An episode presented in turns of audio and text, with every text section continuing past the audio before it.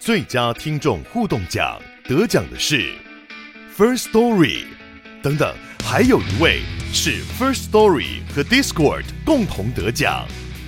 First Story 最新推出的 Discord 整合功能，是为听众管理新标杆，将拥有会员资格的听众自动加入 Discord 群组。这不仅减少创作者的负担，也为听众带来丰富的互动体验，获得全台 Podcaster 一致肯定。体验这个惊人的功能，立刻点击叙述栏连接，让你与听众互动更上层楼。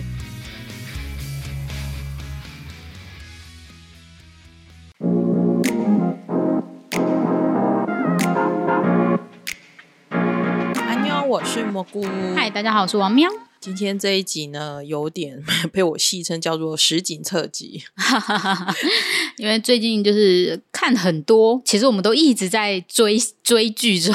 晚上回家除了洗澡的时间之外，大概就是疯狂的追看所有的韩剧、韩综这样子。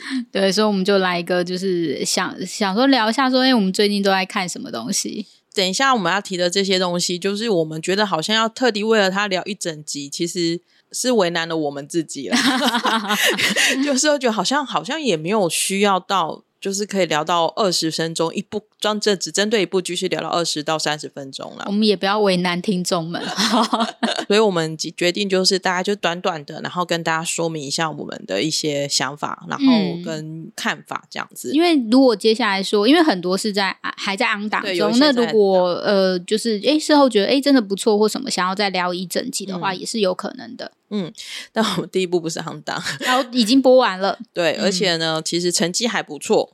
哦，对啊，他其实全球的成绩还蛮好的。对啊，他在全球的一个累计观看的时数呢，也已经突破六千万了。那我们有稍微看了一下同时间的英语的电视剧集或者是其他的，其实真的比起来是成绩算还还蛮不错的一个成绩。我们要来聊的就是《毒枭圣徒》，韩文名字还叫苏丽兰，但他的英文名字呢已经改成了就是就。就是避免这个国家名字的争议啦，因为听说苏丽兰也出来抗议说，哦，对啊，因为这种就是是不好的形象，对对形呃国家的形象是有损伤的。毒枭圣徒这一部，其实当初一出来消息一出来的时候，其实算是震惊韩剧圈吧，至少我是还蛮震惊的。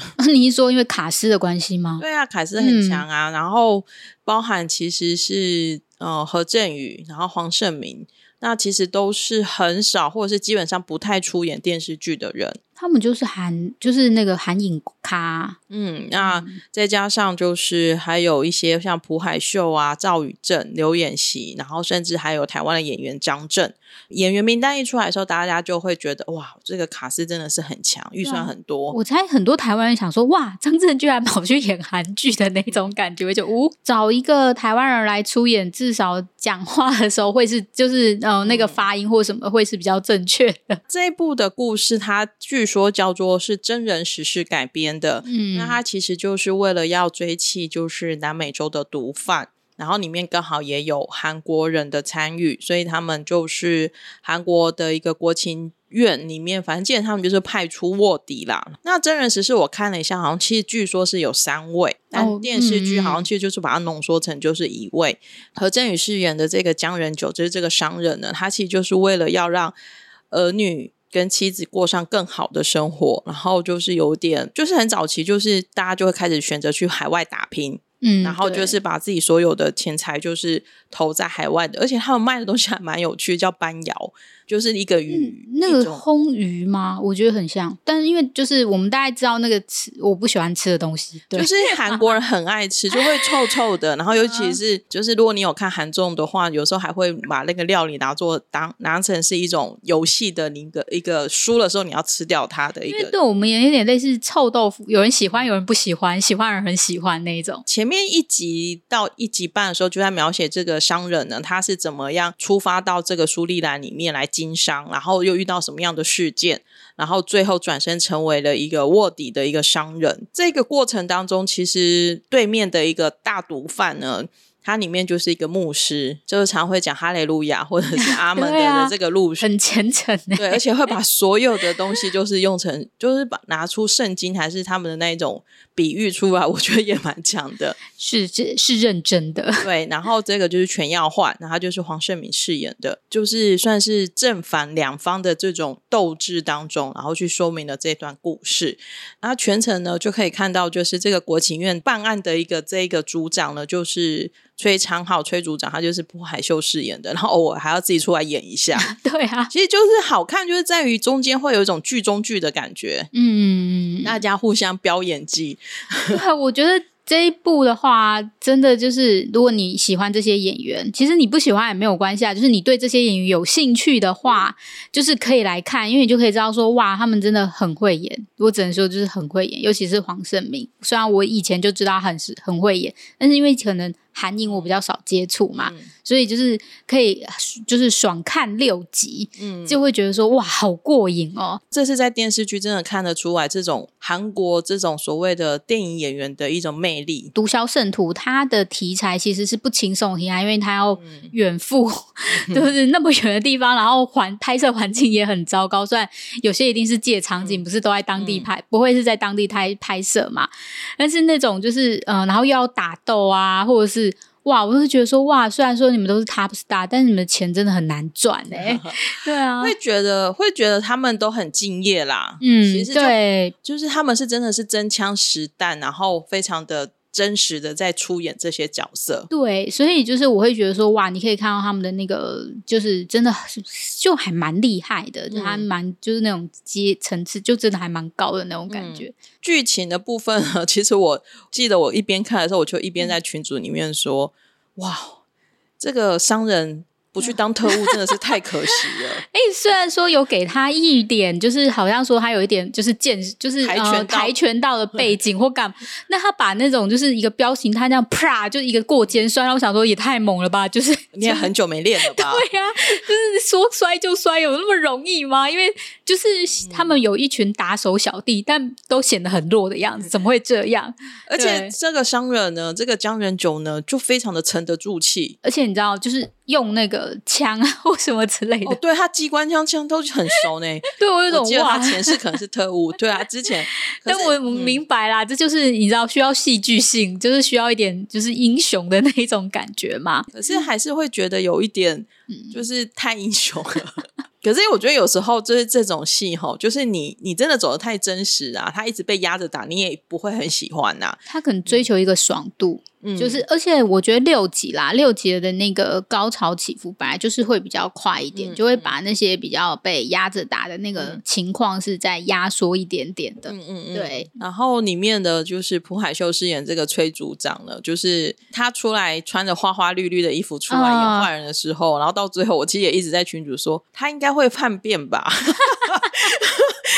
不好意思，因为朴海秀才是最近这几部的那种坏人印象真的太强了。我觉得他 Netflix 演好多部哦，还蛮强的。不就是 Netflix 公务员吗？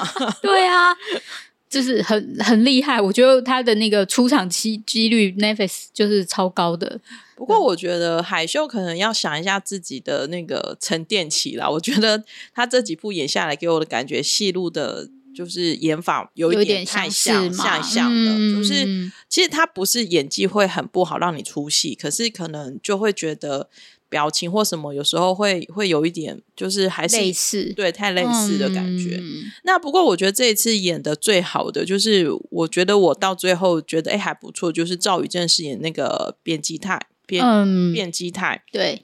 那他在里面呢，就是他前半段呢，算是有一点就是个牧师的打手。哦，对，没错，他确实是，嗯，然后他还负责讲中文，对啊，哎呀，他的钱最难赚，他的中文我还听得懂哎，他在里面前面呢，就是想办法就是获得牧师的信任，但是呢，因为中间过程还蛮好玩，是中间过程有点在让你猜卧底是谁，对，就是卧底原来不止一个。嗯，然后就在猜好几个这样子，最后赵宇正就是出来也拔枪出来扫射，而且他有一段武打戏也很好看哦。我觉得他的武打有蛮让我惊艳的，因为可能之前看他的一些韩剧武打的比较少嘛，所以就知道他还蛮好的，但不知道他的那个武打戏其实还蛮强的。对啊，真是很难赚，又要讲中文，然后 对啊，他的钱也应该没有前面几位领的多。对啊，真有点难赚。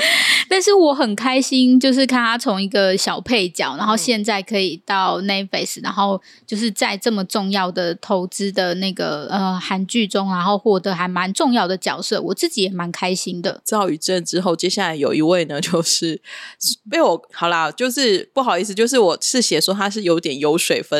但是也可能是对我个人而言，因为我会觉得，就是突然看到儿科医师突然演一个痞子，会突然愣了一下。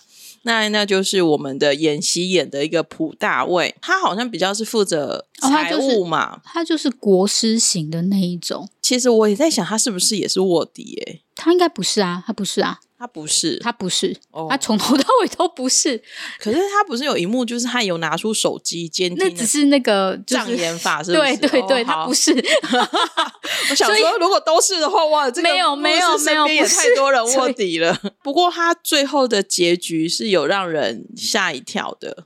嗯，因为毕竟在那边的话，就是嗯，你知道，就是呃，死亡只是一瞬间的事情，对，就是一下就 bang，然后那个人就拜拜了，这样。整部戏我觉得还会让我有一点看完会有一点想说，诶，有一大段还没有演到的。哦，对我自己我在想，那是一个。嗯，留下来的要做第二季吗，或什么的？因为我自己觉得，就是牧师他们背后，他就是呃，有为那些就是读给那些信徒信徒们，然后信徒那个梗就完全没有再提到了，我就有点可惜。嗯，我自己的话会还蛮想要知道信徒那些信徒后来怎么了，对他到底有没有被解救出来，或者是说，因为其实他甚至还有安排一个小孩子跟。跟江仁九跟何振宇之间就是对往对抗嘛，所以我就会想说，哎，到底他们的故事后面是什么？对，可是就是可能他们觉得不必要吧，就是因为毕竟只有六集，就大家时间有限，这样。《独枪圣徒》其实里面还有一个，就是我们不在名单里面，但看到也是觉得很亮眼的，就是最近。出演的同时出演的小女子跟毒枭圣徒，然后我觉得角色都还蛮不错的，就是邱慈炫。嗯，对，就是想说，哎，你哪来啊？你的就是 没礼貌，就没有啦。就是想说，我没想到在这里也看到你，因为他在想说，他要就是江仁九在讲说，哎，他怎么去，就是呃，就是娶妻的这段过程，想说，哦，原来是你呀。那因为我们就是毒枭圣徒一次上六集，然后一开始也不会有太多讯息，所以你就是跟着。进去说，哎，故事是怎么演或什么的，所以那时候看到邱时训的时候，确实还蛮惊艳的。对，毕竟他在小女子那边也是，就就是也是一个很厉害的角色啊。大概是花两天还是三天的时间，然后就把它看完了。然后，呃，我觉得算是这几部原创韩剧里面还。没有翻车的，我觉得整个完整度，然后剧情的流畅度，就是都还蛮好的。对，嗯，只是现在大家看剧的标准太高了，没办法。我觉得你看的量越多的时候，你的那个追求刺激感跟新鲜感，就是真的要越来越多。对，就是其实它充满了，它其实是蛮刺激的。我觉得它剧情是刺激的，但是那个新鲜感就好像又让大家，就是大家可能就。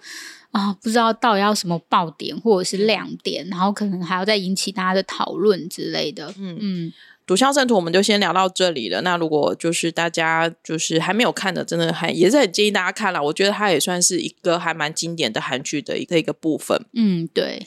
第二部我们要来聊的呢，就是算是我觉得呼声刚开始呼声其实关注度就还蛮高的，所以我觉得开播了第一周就还蛮多人写，蛮多人看的。那这部就是《小女子》。《小女子》呢，她其实导演是还蛮有名的，就是因为她是文森佐的导演。金熙元导演，嗯，然后编剧呢，他 Mother，他也是他的编剧，然后另外就是那个朴赞玉导演的一个《分手的决心》里面，他也有一起合作过，嗯，那所以那时候呢，大家看到这样的编导组合呢，都算是还蛮关注这部戏的。女主角们呢，因为她既然是小女子嘛，然后其实。后来看了一些资讯，就说，哎，其实他以某个程度上也算是致敬小妇人。对对对，所以他参考那些元素。嗯，所以他一样就是三个姐妹，三姐妹的故事。那三姐妹分别就是无人珠是金高银饰演，无人金是南智炫饰演，无人会是朴池厚饰演。然后里面就开始出现了一堆哦悬疑事件，对，好多人这样子。以难以解释的突发事件嘛。对，这部戏的重点就是在于贫穷跟富有之间、权力之间的那种冲突感，还有大家各自不同的价值观跟追求的信念吗。对啊，因为如果你要去，嗯，你不是一个原本就，比方说你是富二代，你原本就掌握这些金钱跟权利，但你是一个就是嗯贫穷的人，你要从贫穷的人，然后到富有这一块的话。那而且是很富有，并不是说就是普通富有，是几千万哦，对对对，是几十亿的那一种。对对，那你真的如果有机会去碰触到这一块的话，你到底要怎么去？就是你承不承担得起？我觉得在这里的话。嗯，比较好玩的是，你承担得起吗？嗯，因为他真的要牺牲很多东西。因为比方说，有一个成功的人，就是呃，严基俊饰演的，嗯，就是朴宰相嘛。嗯，那他就是他就会问说，问问人会说，可是你可能要牺牲掉你的家人，你可以吗？嗯，对，就是嗯，你要做到什么地步，然后跟要就是有什么样的决心？这好像就是跟这几年很流行那一种如何成为有钱人。里面写的一样，就是有很多书都在想说，你要先有那个信念，你要你要你要有信念，你这辈子会赚到多少钱，你才能够 走到那一步这样子。哇，这真的太难了。对，然后这部戏里面，其实他从第一集开始就发便当不手软。哦，对啊，我就号称它是便当剧，而且他发的还是南花口味，就是非常的悬疑啦。我觉得他有一直在营造那一种就是悬疑，然后你你可能有点猜到，可是你可能也不少事情会这样子去。去绕着走的一个部分，我觉得是他美术的部分做的很好，嗯，就是他找的那个兰花真的还蛮漂亮的，嗯，我还找不出来那是哪一种兰花，对，他们就是幽灵兰花吗？我有去查了，用了他的字眼去查，我没有查，好像没有查到，他可能是就是避免大家去编剧编剧有认真拿着抱着兰花词典这样子翻，对对对，但是我怕我我觉得。避免大家去追，真的去找那个东西，对，因为毕竟它有点类似迷幻药或毒品之类的那一种效果的兰花嘛，对，然后，呃，我觉得它至少营造出来的那个画面是很漂亮的。就不晓得他到底那个效果到底是捏造的还是是真实的，因为目前也查不到资料。是为什么会说他去营造这种悬疑跟便当剧？主要是因为他其实就是围绕着有一笔秘密资金七百亿，然后他就突然不见了。嗯，然后呢，不见的一个关键点呢，其实就是邱慈炫饰演的这个花音，对，再度的出现。对，陈花音。那陈花音就是他，甚至里面呢还有一段让人有点毛骨悚然，就是他。其实是有一个新加坡分身哦，对，啊 还可以每个礼拜去新加坡过日子呢。我觉得哇，就是非常的符合现在人对于这种想象，你知道吗？元宇宙的想象。在这个过程当中呢，就是这个大姐呢，因为她跟华英算是从事边缘人，然后错成了一个好朋友。然后这个花英留了一笔钱给这个大姐，嗯，然后我们可以在前几集可以看到。就算你身上拿了二十亿韩元的时候，你也是不知道该怎么办呢？对，因为其实，嗯，的确这些东西没办法怎么办，是因为你没办法存进去，因为这个基金就是，如果你一旦存进银行，它就会有记录，所以就是你。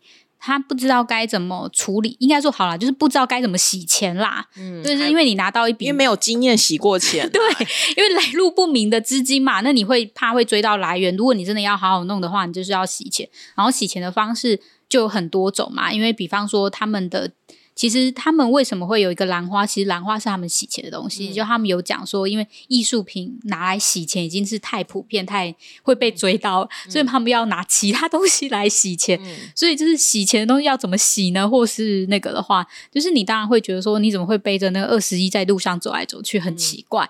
可是确实很难的地方是，洗钱确实是一个很很很困难的东西，因为大家都会洗钱。嗯，对。呃，这个故事的过程当中就在。就是让我们在看这个教你怎么洗钱，教你怎么成为有钱人的思思维。因为他后来，比方说，就是人猪金高银，他去求助他的姑妈，然后就是要把那笔钱拿来买房子，然后就会说，就是表示就是要把，因为你要买卖之间也需要洗，对，那他就他的那个有钱的姑妈就要去处理这件事情，这样子。那目前到第六集，现在全部也才十二集啦。然后目前到第六集呢，其实就会慢慢翻出来说，这个洗钱的这个兰花会，这个情兰会呢，其实它是有一些目的，有一些组成的成员。然后很恐怖的是，大部分都已经埋了。对，大部分都领便当走了，这样子。对对对。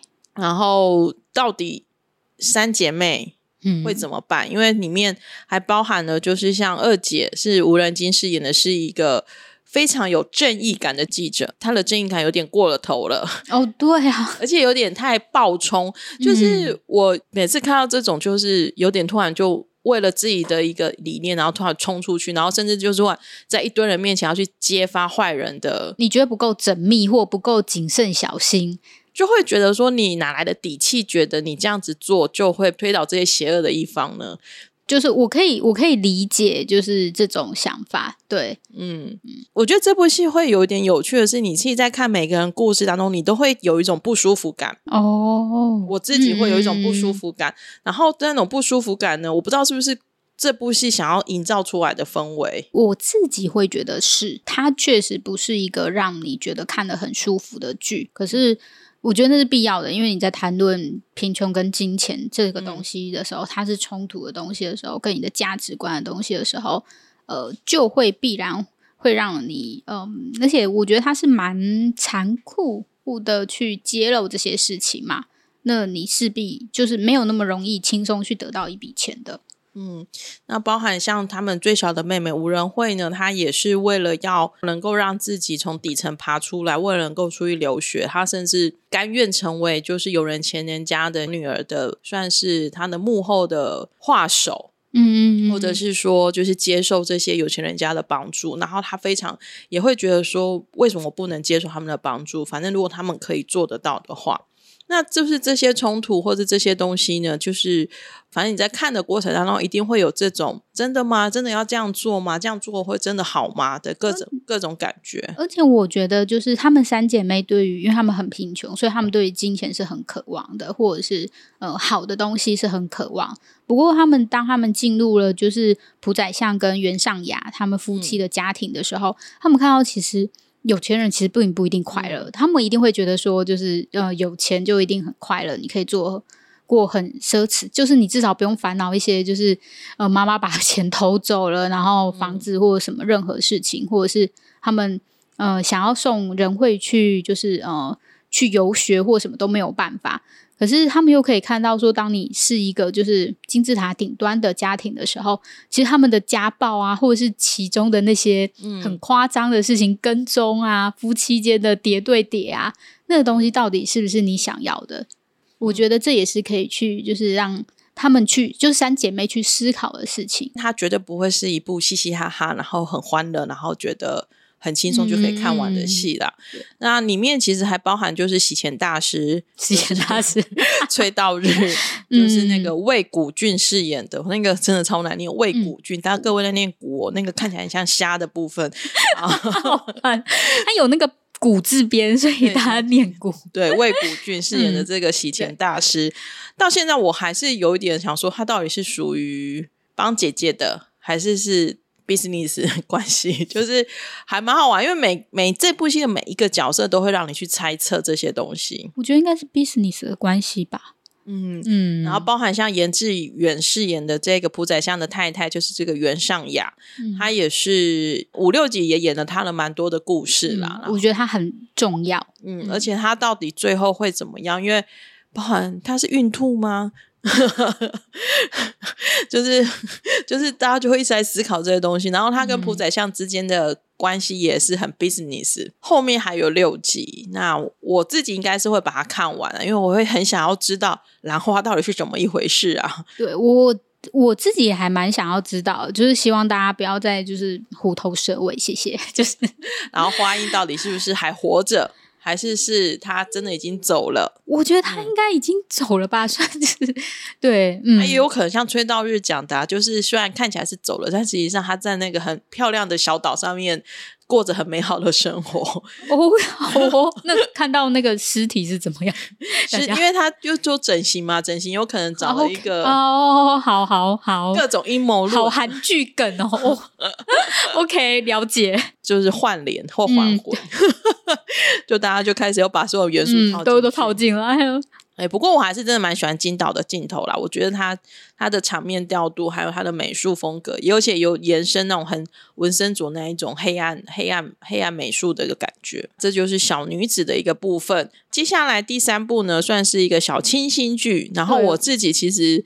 我原本没有想要看，但是有有一天就真的不想看很重的戏，然后对啊，终于我们讲完了两部，就摆脱很沉重的部分，我们开始讲轻松的。嗯，那这一部呢是《偶然的田园日记》，那它是其实它是卡卡欧 TV 上面的网剧啊，虽然一集很短，对，一集大概三十四十分钟，对，然后每周就是更新三集。我们今天播出的这时间，它已经是。播出到第九集了，嗯嗯，所以很快就结束了，快结束了。那它里面出演的主角呢，就是女主角，大家可能会稍微比较知道，这是《Revelator》的 Joy，在剧中饰演是一个安慈荣。那他其实在一个乡下地方派出所的一个警察。然后男主角是邱英宇，他饰演的。那其实这一整个故事呢，简单来讲，他其实就是年轻的兽医，然后他其实。他算是兽医世家啦，他是对对对爷爷，然后就是爷爷在乡下地方当兽医，然后有一天想要跟奶奶去旅行，所以就把他骗到乡下来当暂时当兽医的故事。他的故事剧情是很简单，就是你可以在开头三分钟把所有的事情都交代完毕，所以你就很容易进入，然后就跟就是这一位就是年轻又貌美的女生女警察相遇这样子。其实他就是乡下日记啦。然后里面就会出现很可爱的猫猫狗狗，然后也会有牛啊，就是各式各样的。对啊，它有很多那个大型动物们。对，然后你就会发现，哇，兽医要做的事情好多，还蛮多的。而且其实大型动物的兽医应该是很少的。就是要从兔子看到牛，对啊，因为其实各样的我知道是很多像是这种就是牧场的兽医的话是有相关配合的，因为他们就是会有接下来处理的那些签的那些工厂啊或者什么，所以那些就是单位都会派兽医来定期的巡，跟这种就是呃临时发生什么事情，然后就派就是叫兽医过来可能会不太一样，对。不过就是大型兽医本来就是很少的，嗯。重点就是在于说，就是在田园风光，然后看这些兽医跟动物之间的关系，然后青春青梅竹马的这种爱情故事。对，对，就是你会看到，就是 但他没有任何杀人案，那你知道？对对，就是太好了，然后没有人死，没有没有任何就是动物，哎，动因为动物是出演的，但也要相信，就是动物没有受受到任何的伤害。各位，然后他吃的便当是真的便当。就是很轻松啊，然后乡里之间会遇到的事情，然后男女主角的误会也都是你猜得到那一种。算是就是晚上开起来看，你就可以很轻轻松松的，就是消耗，然后不用动头脑。对我自己还蛮喜欢，因为至少就是乡下风光很漂亮，然后我又喜欢动物。嗯，对。那男女主角呢？其实他还有一个就是男二啦，就是白承哲饰演的男二。那他们三个人就是有那种各大家想得到那一种。三角关系，嗯嗯，但不不是那一种太狗血的，就很清新的那一种。哦，他暗恋他，他又暗恋他，这样子。然后男主角忘了小时候跟女主角的故事，这样。然后女主角看到男主角回来，就马上就是很凑过去说：“你还记得我吗？” 对，大家就是之之类的。但是我至少，但怕被我们讲了，大家就觉得这部剧好看吗？但我觉得可以，我觉得可以看啊。我真的觉得就是是还蛮舒服的。我觉得就是配饭吃很好。其实我。就是呃，吃晚餐或吃中餐的时候，就是顺便消化看掉的。女主角呢，我是第一次看到她演戏啦。男主角邱英语呢，我上一次在那警察学校有看过他。对对对，他之前有出过，他们的作品量都是比较少的。嗯，你要说他们真的是跟前面什么那种戏精比，是当然是比不上。嗯嗯，对，但是就是。新鲜感，大家看的就是一个小清新。接下来最后一部的韩剧呢，其实是我自己之前也有写过，就是说出你的愿望，池昌旭，然后陈冬日就是陈爸。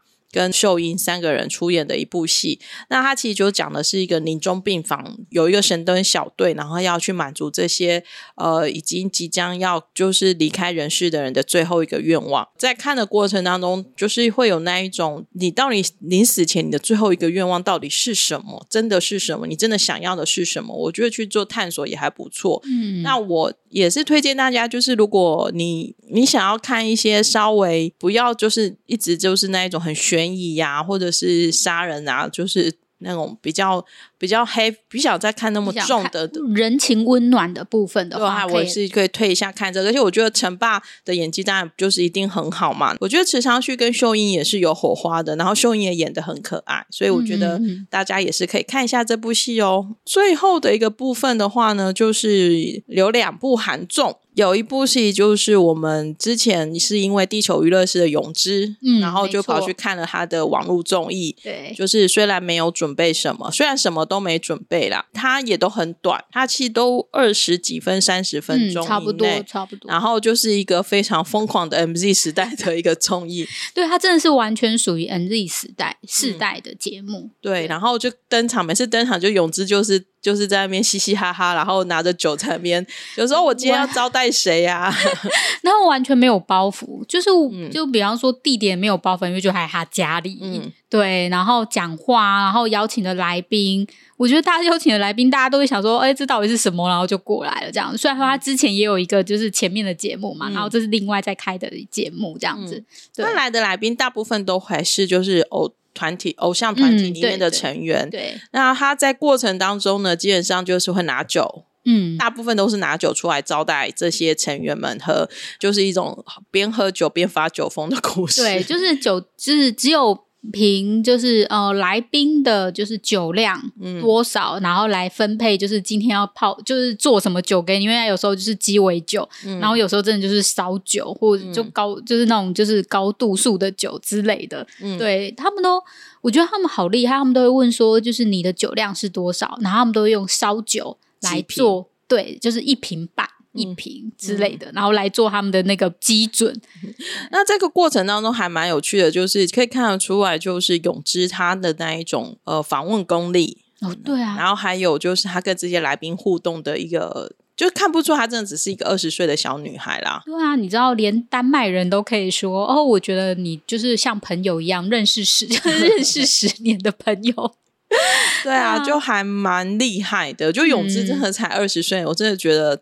哇，他真的是无前途不可限量。而且我不晓得是不是在家里的关系，所以真的很像在家里做客，就是很快你就可以卸下心防，然后大家就开始聊，就是心里话之类。就是一群人就围在客厅里面啊，又包含制作组。对啊，虽然他就说啊，这好像在家里，虽然有三台摄影机。那比较好玩的就是他家的厕所梗啊，对，他的厕所梗每一周都每一集都要上演一次，然后因为他家他家可能设计的关系。我真的不知道为什么，就是就是它等于看起来客厅以外还有一个空间，还有一个门，然后那个门是。就是也那边打开也不是厕所，好像就是他的卧室、卧室间厕所。然后你只要那个门呢，就是一合上呢，就打不开了，对，就坏，好像坏掉，对不对？我就搞不清楚是为什么。然后大家如果去上厕所，就会想说礼貌就把门关上，然后就就拜拜了，对。然后还要出动导演去挖门，对，就是各种厕所的梗还蛮可爱的。他现在有贴啊，就是绝对不能关上。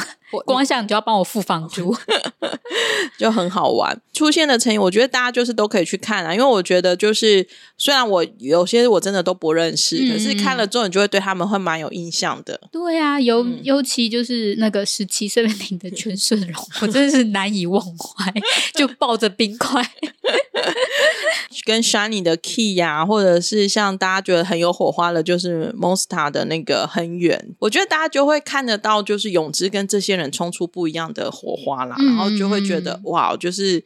会很有趣，然后你对这个艺人或对出演者就的印象也会留下很深刻的印象。最后一个呢，其实是王喵有看，我还没有看的，因为真真的没有时间。嗯，哦，我最后一个是那个帐篷外面是欧洲，嗯，然后它是那个带轮值的家，就是江公 PD 的新节目。嗯，那时候好像韩国的那种才刚疫情，然后才宣布开放或什么，然后就立刻就有说，哎，他们去。玩，就是去拍这档节目了。我会觉得很有兴趣，是嗯，我有看戴伦之的家，再来是呃，我因为很喜欢刘海珍，因为之前一日三餐啊，然后或者是就罗 PD 的节目就很喜欢他，所以我就想说，哎，这样子听起来就是是一个还不错的节目，再加上欧洲的那个风景实在是太漂亮了，嗯，所以我就很喜欢这个。我就就很好奇去看，然后他们的的出演者是刘海珍，大家应该都比较熟嘛。然后再来是陈善圭，陈善圭就是机不可失，有出演电影比较多。然后再来是解读恶之心的人，就是跟那个就是呃金金南基就是一起就是出演的那一位。然后再来是共珠儿，大家那个谁？诶，对啊，就是蘑菇也看了共助二，很喜欢吧？嗯，还蛮帅的。对，然后再来是朴智焕，朴智焕大家比较有，因为他都演那种恶。就是那种嗯坏人角色，然后他在那个比较应该最近比较有印象呢，应该就是嗯我们的蓝调时光里面的就是郑贤的爸爸郑应权，他就是那个在市场经营雪藏摊摊位的那一位，就是跨起来拍名拍名，但人很好，他本人很。很厉害，嗯，然后再来就是怡君相，怡君相如果大家看一日三餐的话，也有看到他，嗯，然后他们四个人一起去，不过他们是从瑞士，然后到意大利，就是瑞士，然后下。下下意大利，然后就会到北意大利嘛，然后就是在一起一直下去这样子。但是因为好像那个普智焕形成的关系，所以一开始是刘海珍，然后陈善圭跟尹俊相，嗯，然后到意大利的时候，普智焕才跟他们会合，所以好像到第六集的时候才就是才看到普智焕，然后前三个。但是普智焕他厉害的是，他有十一十二年左右的那个呃录影经验，所以他就是录影高手。原来如此，对，但是所以。前三就是前几集就看到三个不会录影的人，就是在摸索如何，就是连搭帐篷都比较不会这样子，这样子，对对对，然后就是那些录影器材啊都不太会用，对对对，然后就是都吃的很简单。有刘海珍，大家就是应该知道说他吃的就是很简单，他最喜欢的就是锅巴饭了。对，所以吃的部分，你们你不会看到很精彩的部分啦，就是他们就简单吃，但是风景真的非常的漂亮。如果就是大家就是看瑞士的各种风景名胜，就来像，因为它一打开就是山诶。对啊，对啊，瑞士就是一个，它就在国家公园，对，它就是一个国家公园。对，第一天还好，去过真的超漂亮。因为它就是第二天，它就第呃第二天还是第三，他们就在那个山头嘛，然后山头上面就是嗯，一打开就是看得到他们艾格峰，就是那种很妙，而且他们还会因为山头有那个呃前面都是山这样子，就是相连的山，然后他们还会选位置，就猜拳 选选宝地，因为其实那个路。地其实是不平的，所以就是大家还在选说，哎，我打开就是早上打开的时候要看到什么样的山，这样子，就是你可以看到他们很有趣的部分。所以只要光，而且他们个性都很好嘛，所以只是光是就是嗯。看风景的话，我觉得就饱了，就是就很值得看这个节目。再来是他们个性都很好，因为像我觉得，就是刘海珍她拍节目不会像是在拍节目，她真的蛮像是出去玩的。比方说，她第二天的时候，她就她觉得就是她有。就是玩过飞行伞，然后觉得就是飞行伞很棒，所以他是让陈善圭跟尹君相两个人早上去体验，就等于送他们这个体验，让他们去飞行伞，然后自己在下面跑步这样。我觉得这个制作组最困难的地方是每天早上都要陪，然后我那天陪布海珍溜刘海说错刘海珍去跑跑步。哦，那天看出差十五夜剧。共住二的那个就是拍摄的时候，好像就是好像就在亏说有个摄影师，但他是陪刘海珍，就是一直跑步。对，然后到后面，因为而且你知道，破海珍有时候呃不刘，我一直说错，刘海珍他的那个跑步路线又不是那种正常的跑步路线，我觉得后面制作组有点放弃就。派个无人机给他，然后就从上面拍他的行 的那个路线，这样然后就结束了这样子。所以我觉得，而且但他也很温暖，就是他不会分你我的意思，说他不会分我们是出演者，你是制作组，因为他他可能多少都有一些国外旅行的经验，他觉得很棒，因为他是可以跑跑一跑，然后就。去湖边，就是旁边有河湖，他就去洗脸。然后洗脸完之后，因为跑步很很就是会流汗嘛，他就洗脸。洗脸完以后说：“哎呀，这个好舒服哦。”然后不是有跟着他跑的那个摄影师吗？他说：“哎，你要不要试试看？” 然后摄影师就是是年轻人，然后就想说我也要嘛，这样，然后就也真，他就说真的啦，我帮你拿摄影机，然后他就，然后摄影师也真的去洗脸了，然后洗完脸说你看吧，很舒服吧，然后在那个，所以他们之后就是哦，他们有一天是早上，他们就是体验飞行伞，然后就自己午餐，他们就去那个湖边自己野餐，就买简单的东西去野餐，然后野餐旁边是湖嘛，所以他们就跳下去湖边玩耍。我觉得台湾人可能比较难以想象，不过他们的生活。就是这样，然后玩水之后，但是因为他自己在那边游泳什么之类的，然后弟弟们就是比较矜持，因为我们真的就是亚洲人或者什么，并不会有那种习惯。然后他就说，就是他就引诱弟弟们，就是是下就是去下水玩，玩完之后呢，他们又说又又跟那个又把那个江 PD 给抓下去，就说就就你了，然后这样。但是我觉得他很贴心的是，嗯，刘海珍会知道说 PD 下去玩，其他人。制作组的人才可以下去玩，对，所以他就先把江 PD 下去玩。然后拉下去玩以后，所有的制作人就说大家下来玩，他就他就会说，就是人不能总整天工作啊，因为大家都在拍他们。然后所以后面我觉得很温馨的地方，就是你看到大家就是把那个摄影机架一架，然后大家就一起下去玩了。然后你那种感觉就很舒服，就是嗯，终于有放松的感觉。就是然后我觉得整个疫情下面大家都很紧绷，然后去到一个新的地方，你是要拍摄节目也很紧张，但是你终于可以在。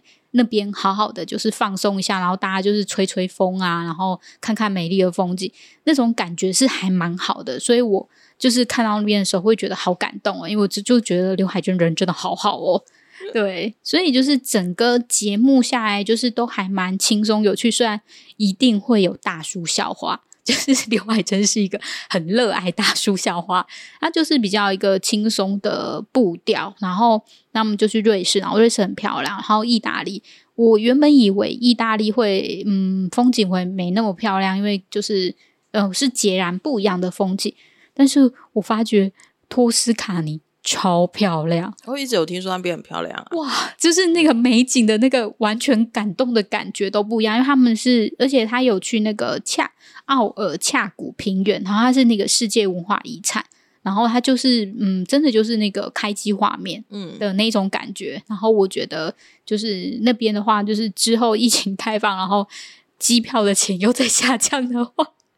真的好希望有一天可以去那边玩，对，然后呃，因为他们那边，而且我觉得顺便可以理解那边的地理人情，就是一些文化风情啊。然后，因为比方说他们真的有去参加那呃，去参观那个巴萨米克醋的产地，然后就可以听到说，哦，原来他们的那些东西就是怎么制作，然后大家就是吃起来就会跟。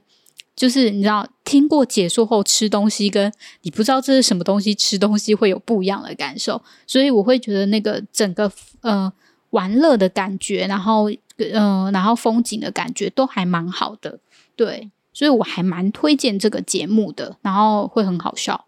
对，嗯，好啊，就是大家如果就是中午配饭或是想要看综艺的话呢，这部又是一个很不错的选择。它结束了吗？还没结束，它好像第八集的样子，嗯，然后还在继续。嗯，对，好哦。